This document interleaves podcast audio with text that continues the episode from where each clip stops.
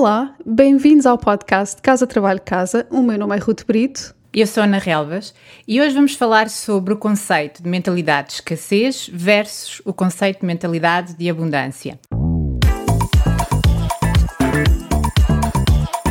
Casa Trabalho Casa, o podcast sobre carreira que ousa quebrar o ciclo.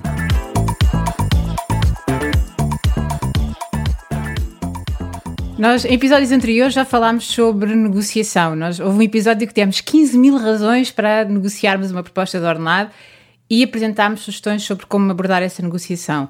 No próximo episódio, vamos dar dicas sobre como pedir um aumento.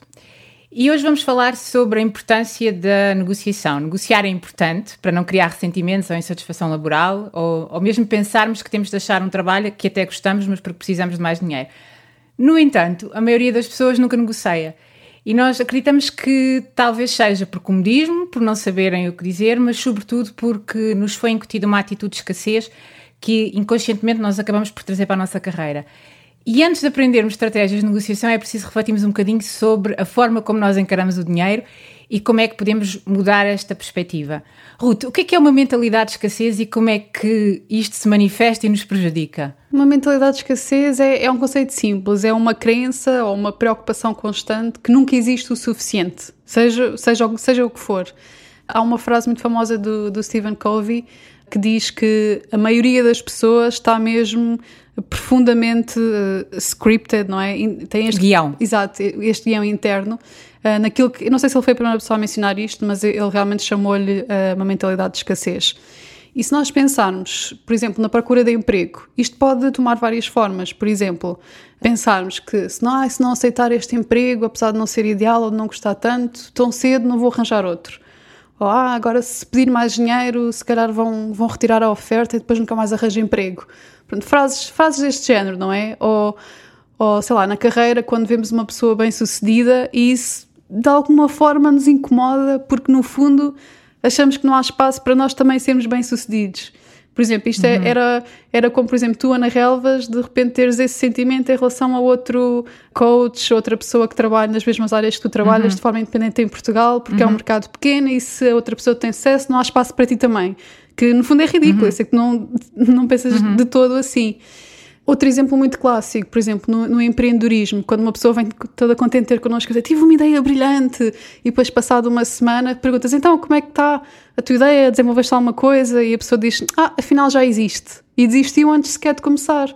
Quer dizer, já existem uhum. milhares de ideias iguais às nossas, não é? Depois a execução é que vai determinar se somos bem-sucedidos ou não. a diferença. E eu acho que em Portugal nós temos nitidamente uma cultura de escassez. Há países que não, que são o oposto, mas em Portugal, e é, é fácil compreender porquê, não é? Porque vivemos uh, imenso, imensas décadas sob uma ditadura em que realmente havia escassez e falta de muita coisa e não havia sequer liberdade, não é?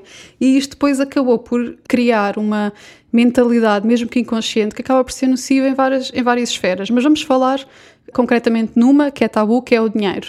Se nós pensarmos em ditados portugueses e em, em, mentalidades que vão passando de pessoa para pessoa, geração para geração, vemos, por exemplo, aquela frase que o dinheiro não cai do céu.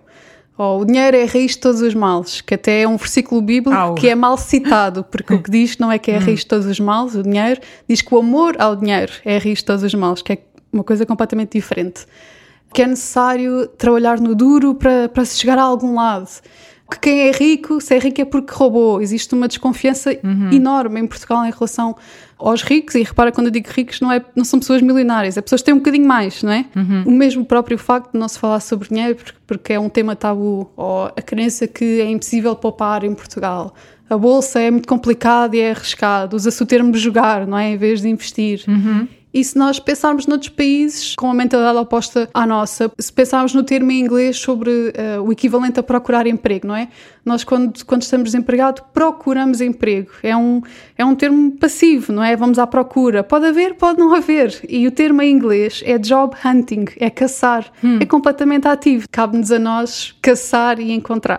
Esta questão linguística é muito, é muito interessante, porque reflete muito o mindset que está por trás. Se estás a falar do caçar, eu estou-me a lembrar da diferença entre caçar e pescar. Uhum. Nós podemos caçar ou podemos pescar, não é? O procurar é o pescar. Estamos à espera que alguma coisa pique. Esta questão é cultural eh, eu tenho observado muito que também pode ser familiar e às vezes pode ser interessante percebermos de onde é que vêm os nossos mindsets tendo em conta a nossa história familiar. Eh, eu observo pessoas que têm pais que ou tenham trabalhado por conta própria ou tenham negócios, estão muito mais abertos e disponíveis para ter o mesmo tipo de trabalho do que pessoas que têm pais, por exemplo, os meus pais, a minha mãe era professora, o meu pai era funcionário público. Portanto, eu sempre tive como, como ideia ter trabalhar por conta de outrem e começar uhum. a trabalhar por conta própria foi assim um passo importante para mim que criou muitos medos e, e, perceber, ok, como é, como é que eu posso fazer isso porque não estava habituada do ponto de vista familiar a ter pessoas à minha volta com esse, com esse mindset, por isso pode ser interessante pensarmos nisso, ok, de onde é que vêm os meus guiões, uhum. onde é que vêm os meus mindsets. Sem dúvida. Mas agora que temos consciência esta consciência, como é que nós podemos ultrapassar isto? Podemos cultivar o oposto, que é uma mentalidade de abundância é aquela crença interna que existem recursos quase ilimitados, que há um excesso de oportunidades disponíveis, uh, se não em Portugal, pelo menos pelo mundo fora, e que aconteça o que acontecer, nós temos opções, vamos ter sempre opções. Enquanto que a mentalidade de escassez é, é baseada no medo, não é? E acaba por limitar um pouco o nosso potencial, pede o nosso crescimento, faz com que também não nos esforcemos tanto porque temos sempre aquelas desculpas, não é?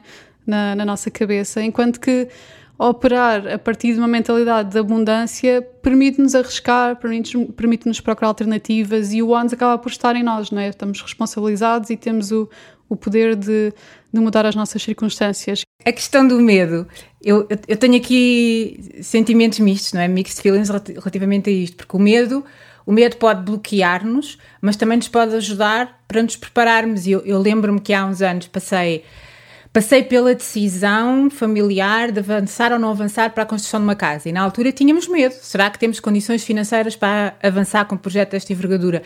E na altura esse medo permitiu-nos prepararmos, desenharmos vários cenários, agarramos o nosso Excel, não é? Que nós cá em casa somos de Excel, vários cenários, o que é que podia correr mal e como é que lidaríamos com cada um dos cenários. E os cenários correram mal, mas nós estávamos confiantes que tínhamos capacidade de uh, enfrentar a situação porque o tal do medo antes nos tinha feito preparar e encontrar soluções para lidar com isso. Por isso, o ver o medo não como um bloqueador, mas como um sinal, uma mensagem para nos prepararmos, eu acho que é mesmo, mesmo importante. E eu tenho algum receio que nesta questão da, da mentalidade da abundância entremos no wishful thinking, não é? Quase naquelas, naquelas coisas de se eu acreditar vai tudo acontecer, o livro do segredo, não é? E, e não é isso que estamos a falar, é mesmo uma postura e uma atitude diferente. Não, de todo. Não é isso, não é o universo que nos vai dar aquilo que nós eu queremos. Eu abomino isso. ok, boa. Tu agora falaste no médio, eu lembrei-me de um, um, conceito que o Seth Godin fala, fala muito e que eu acabei por, uh, por adotar para mim também e tem guiado alguma das minhas decisões particularmente aquelas decisões que são arriscadas ou que são difíceis e até, até assustadoras, que é, há certos medos que são, no fundo, são instintos nossos, humanos, que existem para, para nos protegerem, não é? Para não, não cometermos erros. Mas nós podemos encarar esse medo quase como uma bússola, não é? Quando, quando existe ali qualquer coisinha que nos está a deixar desconfortáveis, então é a altura de pararmos e analisarmos o porquê. Porque pode precisamente estar a indicar que é para ali que temos que ir. Porque quando nós okay. arriscamos uhum. e quando nós saímos da nossa zona de conforto, aí é que acontecem as coisas inesperadas, as coisas boas. Uhum. Aí é que às vezes pode estar o maior risco, mas também a maior recompensa, né? que é um princípio de investimento. Uhum. Outra coisa que tu mencionaste e que me deixou também a, a, pensar foi o facto de não só isto ser cultural, mas também poder ter uma raiz em casa. E eu realmente vi isso em minha casa, experienciei isso, porque o meu pai tem completamente uma mentalidade de, de abundância. Por mais dificuldades que passasse, ele sempre, sempre tinha uma, uma atitude e uma energia muito positiva. Hoje não tenho dinheiro, mas amanhã vai, amanhã vamos ter, amanhã vai aparecer e sempre foi muito, sempre me disse quando, enquanto eu era pequena, se puderes nunca trabalhes para outra pessoa, trabalhar para ti própria é o melhor que podes fazer. Uhum. E pronto, eu cresci com isso em casa, mas realmente quando, e é por isso que este é, este é sem dúvida o meu episódio preferido de todos os que já gravamos, quando eu realmente imigrei, primeiro para o Dubai e depois para os Estados Unidos, foi um contraste gigante. E aí é que eu me apercebi que muitas destas crenças são, são culturais e estão, estão enraizadas na nossa cultura. Até hoje, a pergunta mais interessante que me fizeram numa entrevista foi: What is money to you? Tipo, o, que é, o que é o dinheiro para ti? Isto foi o, o, aquele que viria a ser o meu CEO no Dubai. E foi aqui um bocado um, setup para a negociação salarial, né? para ele perceber hum. uh, como é que poderia negociar comigo, mas também para perceber qual era a minha ambição, qual era a minha mentalidade, porque era um grupo de investimento e porque é que ele haveria de investir em mim e ele queria me contratar precisamente pelo meu espírito empreendedor, mas ele primeiro queria saber como é que eu depois iria gerir os recursos da empresa e também tomar decisões que iam afetar o, os recursos e os investimentos da empresa. Portanto, foi mesmo interessante. E o que é que respondeste? Eu não estava preparada para responder. Eu pensei um pouco e, e disse que hum, o dinheiro para mim não era, não era um fim em si mesmo. Tenho mesmo muita ambição, mas o, o dinheiro não é um fim em si mesmo. E o que o dinheiro significa para mim é a liberdade. E eu acho que o, o facto de nós termos uma relação um bocado tabu com o dinheiro é limitador, porque o dinheiro em si, o dinheiro não é bom nem é mau. O dinheiro é um amplificador. Se nós somos uma boa pessoa, então, quando temos mais dinheiro, podemos fazer mais com esse dinheiro, podemos abençoar outras pessoas. No fundo, acaba por ser uma ferramenta. Se somos gananciosos, pronto, vá, o dinheiro também vai, vai amplificar isso, não é? Uh, portanto, acho que o dinheiro em si é neutro, o que nós fazemos com ele é que, é que importa. Boa, interessante, interessante. Obrigada por nos ouvirem. No próximo episódio vamos dar dicas sobre como pedir um aumento com a mentalidade da abundância, esperamos. E se quiserem ajudar-nos a aumentar a nossa, a nossa rede de pessoas a quem chegamos, podem nos deixar uma review no Apple Podcast. Até ao próximo episódio.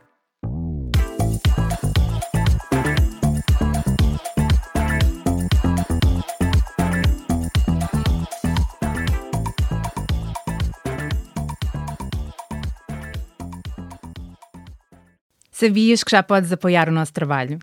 Se és um ouvinte fiel do nosso podcast, convidamos-te a subscrever o Casa Trabalho Casa Premium.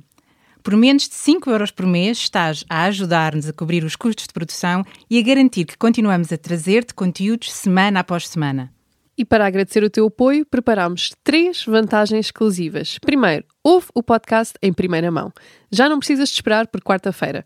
Para começar a semana motivado, passas a receber os episódios ao domingo à noite. Segundo, o kit Mãos Livres. E o que é isto?